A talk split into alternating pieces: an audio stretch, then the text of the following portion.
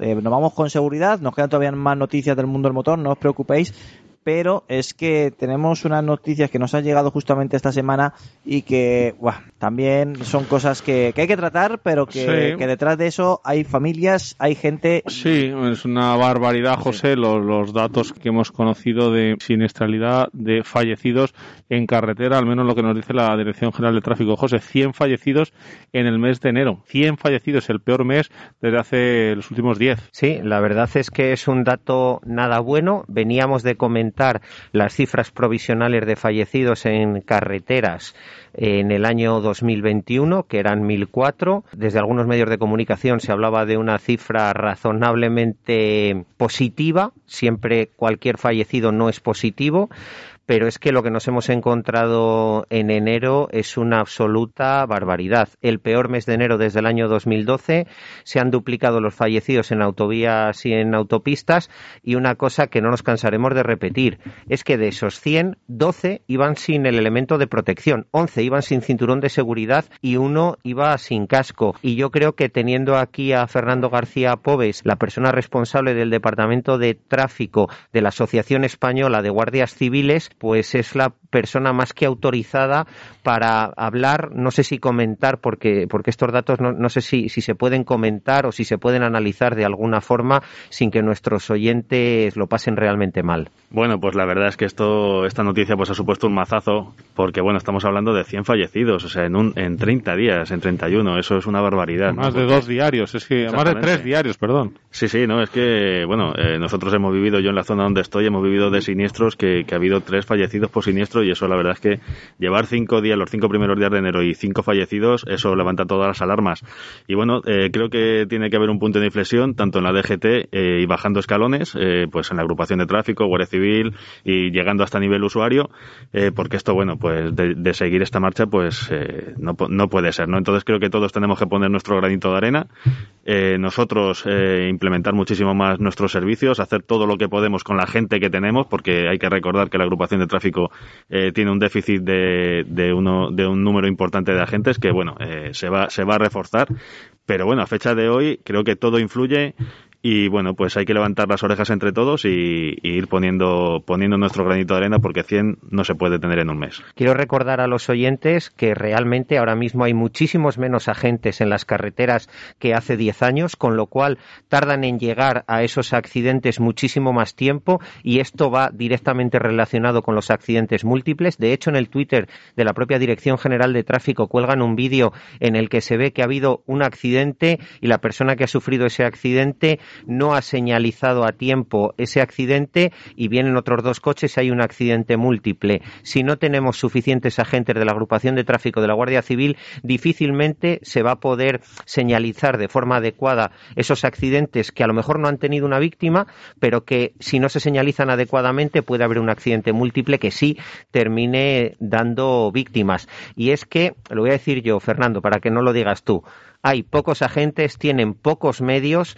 y, así no podemos tener nunca seguridad vial. Así que ojalá las administraciones, la Dirección General de Tráfico se tome en serio de una santa vez el tema de la protección a sus propios empleados, a los propios agentes, que haya más plazas, que se les dé más formación, que se les dé más medios, porque si no, esta sangría de 100 fallecidos en las carreteras, ojo, solo en las carreteras y sin contar ni Cataluña ni el País Vasco que tienen las competencias transferidas. Esto es una auténtica barbaridad. Esto, Fernando, tiene que ser duro, ¿no? Cuando os encontráis con un caso de este tipo, tiene que, me imagino que tendrás que dejarlo en la taquilla, ¿no? Del cuartel cuando te vas para casa, porque ver este tipo de cosas y estar trabajando como llevas tú toda la vida para cuidarnos en las carreteras y que, y que te sigas encontrando y que suban, tiene que ser un duro de digerir.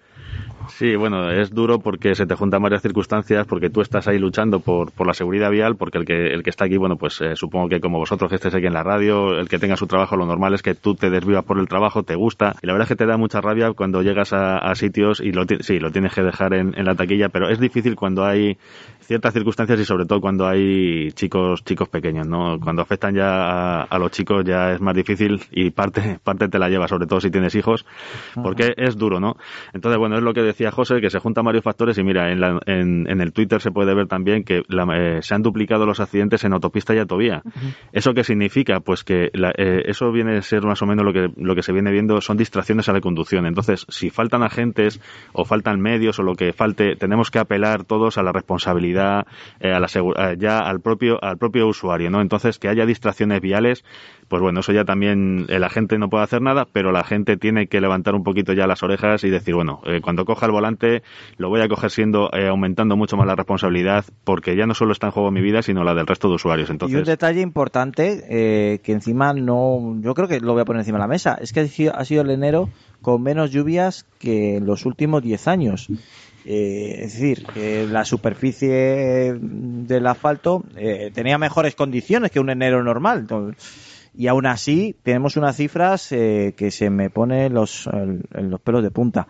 Eh, que detrás de esas cifras, bueno, que se, que se pueden quedar, bueno, puede ser más altas, puede ser más bajas, pero hay nombres, hay apellidos, hay familias y duele mucho, la verdad que sí, duele, duele demasiado y, y son muertes que se pueden evitar. Hay otras cosas que no se pueden evitar en la vida, pero esto sí se puede evitar. Es triste, pero es así y además de estas cifras remarcar una cosa muy importante. De estos fallecidos ha habido 12 que son conductores de camiones y de furgonetas, solo en el mes de enero. Vamos a dejar este dato grabado para que cuando a final de año la Dirección General de Tráfico publique los datos provisionales que al final se quedan en oficiales para siempre, no nos esconda alguno de estos fallecidos en conductores profesionales de camiones y furgonetas como intuimos que sí ha sucedido en el anterior 2021. Sí, porque nos daban datos de 17 en todo el año y ha habido 12 solo en enero. Eh, claro, a ver, aquí hay algo, algo que no cuadra. Está claro que la movilidad del transporte en última milla y no en última milla eh, es lo que más ha crecido. El año pasado el transporte por carretera creció un 3% frente a una reducción de los viajes de, de turismo, los viajes particulares de un 15%. El comercio electrónico está disparando los movimientos de mercancías por carreteras, es una realidad y, entendemos que la Dirección General de Tráfico no está atajando el problema de verdad. Si sigues haciendo siempre las mismas acciones, vas a conseguir los mismos resultados. ¿Qué acciones se han cambiado para poner remedio a esto? Bueno, David, cifras eh, alarmantes eh, que comienza en un año 2022 que pinta mal, todo hay que decirlo. Totalmente, y bueno, yo me quedaría con lo dicho por Fernando. Podemos y debemos exigir a la Dirección General de Tráfico que extreme la vigilancia, que que investigue por qué estas cifras se han dado en enero y qué causas hay detrás de ello. Eh, estamos viendo como cada vez conducimos coches que son más seguros, pero al final detrás de un coche y de un accidente estamos los conductores y deberíamos extremar la precaución, sobre todo con todas aquellas prácticas que nos pueden llevar a una distracción, manipular el teléfono móvil, y bueno, ya no hablaría de otras temeridades como pueden ser el alcohol y, mm y otras conductas temerarias que, por desgracia siguen provocando accidentes y muchos fallecidos.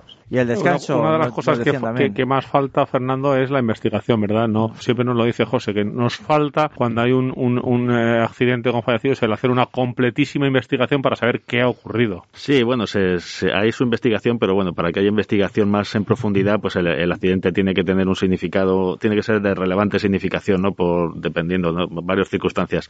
Si no, bueno, pues somos los propios agentes los que hacemos las investigaciones, los equipos de atestados, que la verdad es que se lo trabajan bastante y pero bueno, tienen sus capacidades y se queda ahí, ¿no? Lo, lo que ha dicho antes Antonio, por ejemplo, de que ha sido el mes de enero más seco y tal, eso tiene su lado bueno y también tiene su lado malo, eh, porque bueno, eh, lo que apuntaba también José, los mantenimientos que se hacen de los vehículos, si las vías están perfectamente secas y tal, hay que habría que mirar cómo están esos neumáticos, el mantenimiento que se hace de los vehículos, hay que sumarle a todo eso la situación económica, el mes de enero, la cuesta, la famosa cuesta de enero, cómo voy a pasar la ITV yo ahora, cómo voy a llevar el coche a revisión y todo eso esos factores al final se traducen en 100 víctimas mortales, que es lo que decís, que eso tiene nombres, eh, son familias, son, son chicos, son... Y bueno, y dentro de esos 100 habría que mirar, porque eso, habría que hacer un programa también aparte de cómo cuenta la DGT o cómo se cuentan los fallecidos, porque, por ejemplo, os doy un dato, eh, todo aquel fallecido en un siniestro que pasa en 24 horas no se contabiliza como fallecido en accidente de tráfico. La causa ha sido un accidente de tráfico, pero si pasan 24 horas ya no se contabiliza. Entonces, ¿Y cuántos, ¿Y cuántos acaban en el hospital intentando eh, que siga adelante esa persona, los médicos, los facultativos, y lamentablemente pues se queda, se queda en el hospital y no salen de ahí? Y esos también son muertes eh, de la carretera no contabilizadas. Sí, sí, ahora con las, gracias a Dios con lo que ha ¿no? Su, amplificado la, la, la, medicina, pues es relativamente fácil mantener durante unas horas a alguien que llega con un hilo de vida a un hospital, pero bueno, claro, luego si, si pasa el desenlace pasadas 24 horas, pues no, no se contabiliza. Pero para que llegue al hospital es absolutamente imprescindible la hora de oro cuando hay un accidente, le suframos nosotros o le veamos, primero se protege, o sea, se señaliza, se identifica que hay un problema para que no haya otro accidente. Para eso, que haya el doble de agentes en las carreteras es fundamental. Primero se protege, luego se avisa, se llama al 112 y por último se socorre, ojo, solo si se sabe. Y mucho cuidado, cuando hay un accidente y hay un niño en un sistema de retención infantil, aunque el niño llore, no se saca al niño de la sillita, no se le da agua, no se afloja el arnés, se espera a que lleguen los sanitarios y decidan ellos exactamente cómo se va a sacar a ese niño del coche. Fijaros que he dicho tres cosas que son gratis, en un orden concreto, por favor proteger, avisar, socorrer. Si no hacemos eso en ese orden, difícilmente esas personas que han sufrido el accidente van a llegar al hospital cuando tienen que llegar para que realmente todo ese avance tecnológico que ha habido en medicina se implemente en ellos, en esas personas. Pues ya sabéis esto, no lo escucharéis en otro sitio, solamente aquí en Auto FM, que parece que da miedo decirlo, y es que es una realidad, y esto puede salvar vidas.